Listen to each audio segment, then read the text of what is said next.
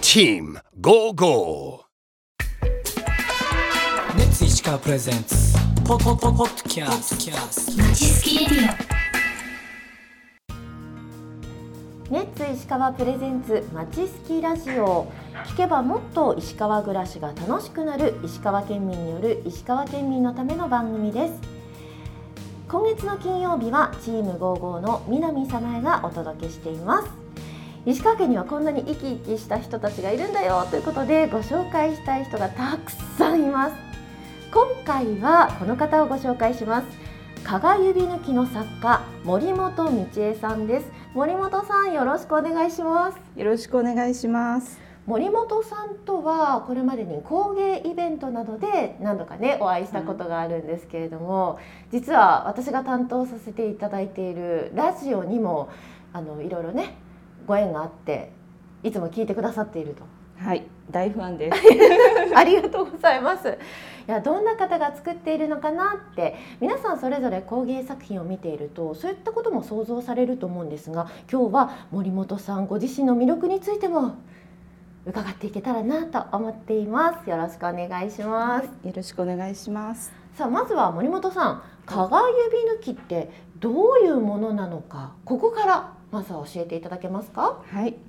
えっと金沢に古くから伝わるお裁縫道具です。うんはい。まあ元々はあの加賀友禅を仕立てるお針子さんが余った糸や端切れを使って作ってで実際に作ってあの使ってきたと言われています。へえ昔からエコな感覚がここにはあったんですね。そうですね。ねあの身近にあった材料を使って、うん、はい、あの自分のサイズに合わせて作ってきたんだと思います。これリング状のアイテムですよねはい、ちょっと皆さんにご説明いただいてもいいですかどういうふうに作られるものなのかってはい、えっ、と一番芯になる部分には、うんえっ、と厚紙が入っています。で、あのぬ指に当たるところには、えっと布が使ってあるんですけど、はいはい、それでくるんでリング状にして、その上に真綿を巻いて、はい、膨らみを持たせています。うーんちょっと触ってみるとクッション性がありますもんねそうですね。はい。で、その表面を糸で糸を並べるというか、それで覆って仕上げています。この並べるって今おっしゃいましたけれどもこのね糸の交わりが美しいんですよねありがとうございます。この糸が糸と糸が交わったことでそこにあの境界線ができてそれで模様にもなってます。うーんこれが道具だったんですねそうですね。私実は指抜き使ったことがなくて はい。あの実はアクセサリーとしては使わせていただいているんですがもともとの使い方ってどんなものなんです か、はい。あの利き手の中指にはめます。うん、で第一関節と第二関節の間に止まるサイズで作っているんですけど、それでこうグッと握って。でお裁縫して運針していった後針をギュッと押す時針の後ろのところを押す時にうんこの指抜きに当てて押すっていう使い方をしてます。うーん要は直に肌に針を当てると大変なことになっちゃうから、うんはいそれをカバーするためのものあ、そうです。はいと。いうことなんですね。まあ今一般的には金属とかうん革とかのものがあるんですけれども、はい。それをこの加賀指抜きっていうものを作って使ってきたと言われています。どうなんでしょうねこの今とっても色鮮やかなはい加賀指抜きが周りにたくさん置かれているんですけれども昔から皆さんこうカラフルな色合いでやってたんですかねどうでしょうね。もともとは余った糸とか布ですから、はい、こんなカラフルではなかったと思うんですけど、でも余ったものを工夫してうん、はい、可愛らしく作ってきたんじゃないかなって、はい、ねこ思ういますね。何か一つこういう日用品日常的に使うものも個性が生まれるだけで愛用したくなりますよね、そうですね。へえでこれは小さな美しい道具として知られている加賀指抜きなんですけれどもしっかりとその強度っていうものもあるんですよね。はい、そうですね。このままたを巻いていることでうん強度が出てます。森本さんはこの加賀指抜き、どういったきっかけで出会ったんですかはい、2004年にあのテレビを見て知りました。うんそこにあの私の師匠の大西幸子さんが出ていて、はい、でその翌年にちょうど金沢に転居したのでそれをきっかけに、あの師匠を訪ねましたもともと県外ご出身とそうです愛知出身ですそのテレビで見た時にうわー綺麗っていう感覚だったんですか思いました、衝撃はい、でも自分が作ることができるって思っていなくってでも訪ねていったら偶然翌週から教室を開校するっていうことで、うんもうそれであもうこれは作るしかないはい 何の迷いもなく迷いもなくです、訪ねてみようっていうこの一歩を踏み出したことによってはい世界がファッと開けたんですねそうですねへーじゃあ初めは趣味から始めたっていうことですかもう全くの趣味です、うんは作り始めるようになってからどれぐらい経ちましたい、もう17年、あ長いですね17年目にこの作る工程先ほどねちらっとお聞きしましたけれども結構細かい作業が多いのかなって思うんですがはいもともと森本さんはこういったものを細かいものを作るのってお好きだったんですかあーそうですね針持つのは嫌いではなくってハワイアンキルトを少しやったりとか、うん少しやりましたでもやっぱりこの加賀指抜きの魅力というとこの色鮮やかな雰囲気をまとうところですかね。そうですね、うん一つの作品を生み出すのにどれぐらいの時間がかかるものですかうんアイデアがまとまってからでしたら5時間ぐらいですかねあそうなんですね、はいもう作り始めたらもう集中でそうですねはいあのそれが決まるまでが時間が かかりますコンセプトとかいろいろ決めたりしながらっていうことですよね。はいいや5時間集中して作るって普通に考えると肩が凝りそうな気がするんですけ どその小さなものの中には一つの世界を作り出すわけじゃないですかこれっていろいろとベースとなる柄があるんですかそうですねあの三角の連続する鱗模様うんはい、これがベースになるかなと思い思うんですけれども、いろんなカラフルな糸でその三角模様をクロスさせながら作っていくと。そうです。はい、一つまあグラデーションが美しいものもあれば結構いろいろもうモチーフがなんとなくはっきりわかるものもねはい、ありますね森本さんこれ今ねたくさん作品が置かれてるんですけれども面白いのがいろいろシリーズがありますねはい、金沢シリーズと呼んでいるんですけれども、はい、加賀野菜とか、あと金沢の風景とか、そういったのをモチーフに作っています。うん加賀野菜は 加賀太きゅうりとか金沢スイカとか内川のたけのことかはい、金時草はい、次赤皮甘栗かぼちゃなどなどがあるんですけれども、いこれねたけのこの模様とかうまく表現されてますねありがとうございまたす。けのこの皮の部分ってなんとなく皆さん想像できると思うんですけれども茶色の部分ねあそこがちゃんとクロスしていてで緑の線も加わったりして一つのタケノコの世界が生まれてるんですけれどもいやー日々何気なく暮らしている中で感じることだったり、うんあはいその感覚っていうのをうん森本さんは作品に生かしてらっしゃるんですね。あそうですね。いや面白いですうね、ん、はい、何気なくそう過ぎていく一日ですけど森本さんの中では常にネタ探しになってる んですねそうですね。なんかはい面白いものないかなとか、はい、そうですね。先日も紅葉が綺麗だったので、はい、はい、この指抜きを作りました。えーこれは鱗模様を組み合わせてね作ってらっしゃいグラデまーすシけョれどンもにしてるだけなんですけど、すぐ近所の公園なんですけど、はいそこの紅葉がとても綺麗で、はい。今年はすごく黄色に目が行くのでえ、えき黄色のグラデーションに。黄色から黄緑色そしてカーキのような色にグラデーションがとっても美しく出ていますね、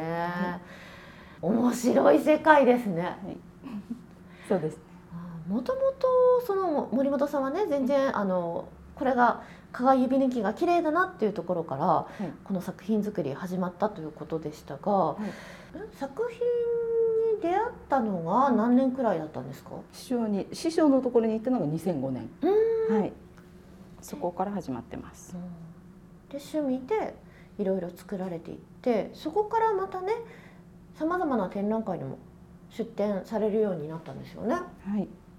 2010年からは金沢市工芸店の方に出店してます。うーんまあ、こういう展覧会に出すことによって、はいまた自分の中で、あこんな世界作り上げてみようとか、うんいろいろ刺激も生まれるんじゃないですか。はい、とっても刺激になってます。はい、他のねジャンルの方の作品と並べてもらうことで、やっうんぱりもっともっと極めなきゃいけない。はい、美しくどうしたら美しく見せられるかとか、はい、そういったことも考えながら作ってます。うん、でその後いろんなプロジェクトにも参加されているんですよね。はい。と2005年から2008年には可愛いね金沢プロジェクトっていうプロジェクトがありまして、うんうんはい。で結構長い期間の大きなプロジェクトだったんですけど、それに参加することで、もう自分だけの世界観を形にまとめるってことが、はい、できるようになってきました。あーこの可愛いね金沢プロジェクトは石川とか金沢の伝統工芸を日本全国だけじゃなくて世界に広めていこうっていうプロジェクトでしたよね。はい、そうです。やっぱりその日本の感覚だけじゃなくて、うん世界の方々が見てもこの蚊が指抜きって魅了されると思うんですけど、なんか外国人の感覚も制作作りに生きていることってあるんですか？うーんそうですね色の好みとかはかなり違うなっていうのを感じるので、はい、やっぱり日本人って赤いものが可愛いって感じる人が多いんですけれども外国の方あんまり赤いものって手に取られないですし、はい、あの辺りは、はい、日本の方と外国の方の違いみたいな、はうい、ん感じてます。皆さんにもねぜひこの作品をね見ていただきたいんですけれどもインスタグラムなどでも、はい森本さんは普段からはいいろいろね作品を発信されてますよね、はいこういう活動も大事ですよねそうですね。あの実は今まで SNS って一切やらなやってこなかったんです。はい。でもまあこのコロナ禍で自ら発信しなければ私のことも指抜きのことも忘れられてしまうんじゃないかなっていうき危機感を感じてえいやーと始めてみました。うんこういう伝統工芸というのはもう伝え続けてこそですもんね、うんそうですね。いろんな形で、まあ、本来の目的のものの良さとして伝えていくのももちろん大事なんですけれどもそれ以外の使用用途だったりいろんな楽しみ方が今の時代はねたくさんありますからはい私も今日はですねネックレスとしてこの加賀指抜きをつけてるんですけれどもこうやってちょっと自分のそばに置いておくだけでも気持ちがふって上がる瞬間があるんですよね。いやそうですね。あの今は結構お着物を着られる方が帯留めとしてはい使ってくださったりとか、かんざしの軸に指抜きをつけてコロンと作っているんですけれども、ははいい、それも結構あの人気で、はい、作らせていただきます。ああ素敵ですね。これだったらきっと特別な日の贈り物にもいいんじゃないかな。そうですね。はい。そんな風に求められる方もいらっしゃいますか。あそうですねあのこの指抜きをこの3センチの立方体なんですけど、うんケースに入れてあの飾れるようにした作品があるんですけど、うんそれはコレクションとしてあの集めてくださってる方もいらっしゃいます。えーじゃあいろんな節目に一つ一つ増やしていくよっていうことで、いやーこのカラフルな世界がまた作り上げられるってもう想像しただけでワクワクしてきますよ森本さんの作品ははいどこに行けばはい実際に見ることができますか、はい、と師匠のお店なんですけれどもと南町にある加賀手まりマリアと東シャ街にある、えー、玉串毛あとエムザの中にある、えっと、お細工者さんうん、で、えー、と通常は取り扱いをしていただいてます。森本さんこんな風に加賀指抜きを作っていて今どんなお気持ちですかなんか今すごく幸せで、うんあの周りの方にすごく恵まれてます。ご縁がどんどんどんどんこの加賀指抜きを通じて広がってるんですね、はい、そうですね。あの作家さんとか横のつながりももちろんですし、お客様から直接まあ SNS を通じてとか通じてとか、はい、声をかけていただくこともありますし、もうすごく広がってるなって実感してます。今後ははいどんな風に展開していきたいって思ってらっしゃいます、近いところではあの他のジャンルの作家さんとのコラボはい、それはもうあの来年には来年にはあの発表できるかなと思っているんですけれども、はい、ですね。あとやっぱり金沢から飛び出して、はい、関西関東、うん、はい、日本もですけど